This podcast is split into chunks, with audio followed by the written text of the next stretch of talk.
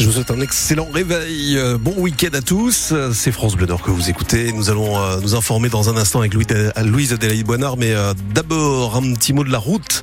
Sur les routes de la région, ça circule parfaitement bien. Si vous repérez un, souci particulier, vous pouvez nous joindre au 03 20 55 89 euh, 89. Bonne route et prudence.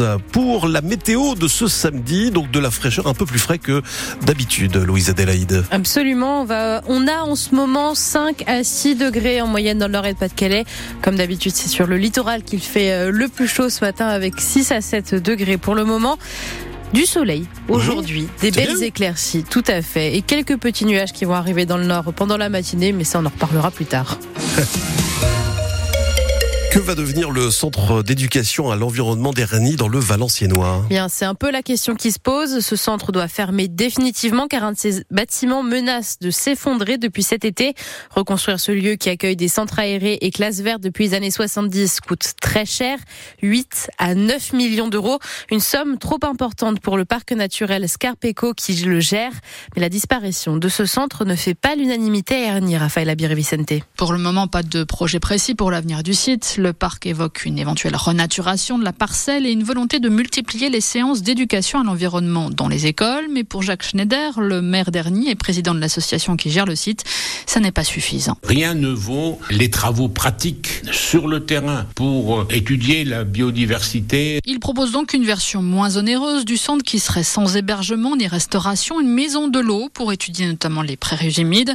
Julien Poix, conseiller régional LFI, lui réclame le maintien d'une structure d'hébergement unique sur le secteur. On sait depuis 2008 que le centre a besoin de travaux. On n'a pas réagi. Quand on veut tuer son chien, on dit qu'il a la rage. Il y a des structures qui menacent de s'effriter, certes, mais on pourrait très dire on garde le centre, on fait euh, des travaux par tranche, maintenir une capacité d'hébergement, parce que j'insiste, avoir une capacité d'hébergement, c'est très important pour justement faire sortir les élèves et les publics de leur euh, milieu d'origine et leur faire découvrir le patrimoine naturel Une fermeture que dénonce aussi Wilfried Bigot, le trésorier du club de voile qui ne peut plus accéder à ses locaux. Ça nous empêche euh, complètement de naviguer, de former et d'entraîner des jeunes. Ça nous empêche aussi d'accueillir les, euh, les différentes compétitions qu'on accueillait auparavant. Le maire et le conseiller régional s'inquiètent aussi pour l'avenir de la dizaine de salariés de l'association. Le reportage de Raphaël Abiri-Vicente est à retrouver sur francebleu.fr. Lui aussi va peut-être devoir fermer, mais à cause d'un risque incendie. Le centre Emmaüs de Saint-André-les-Lilles dans la métropole lilloise.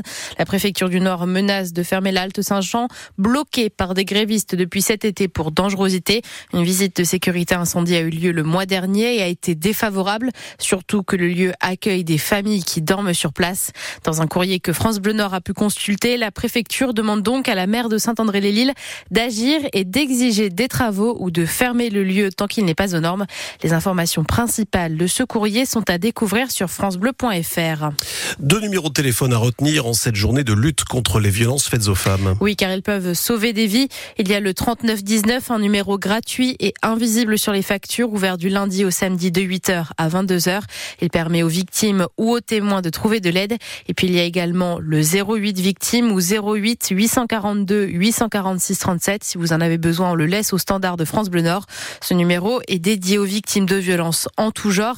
Il est accessible 7 jours sur 7 de 9h à 21h.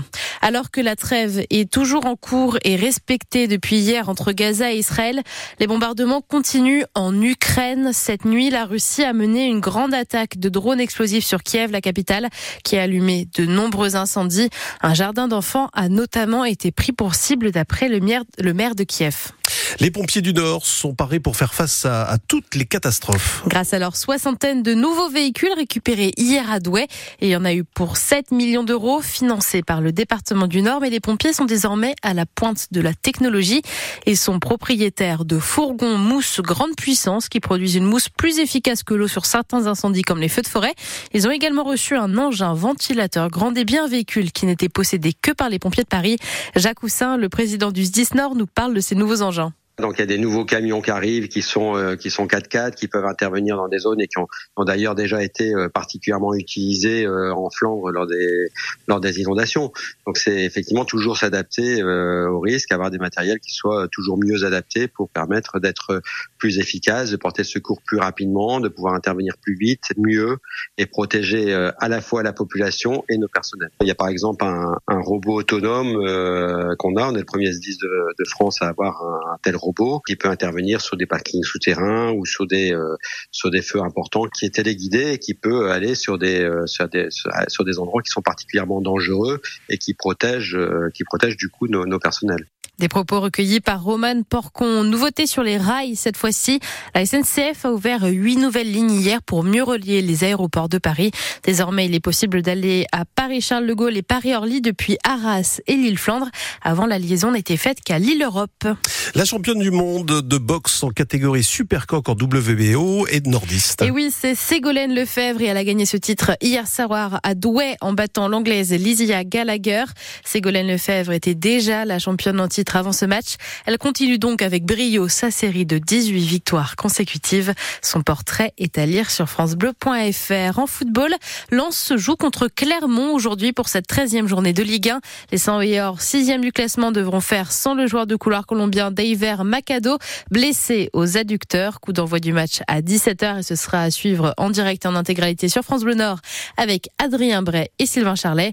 En Ligue 2, Dunkerque affronte le premier du classement, Laval à 19 9h. Et à la même heure, affrontement des deux derniers de Ligue 2, Quevilly et Valenciennes. Et puis enfin, en basket, victoire de Lille 81 à 73 contre l'Alliance Sport Alsace hier soir. Les Lillois sont quatrième au classement de Pro B.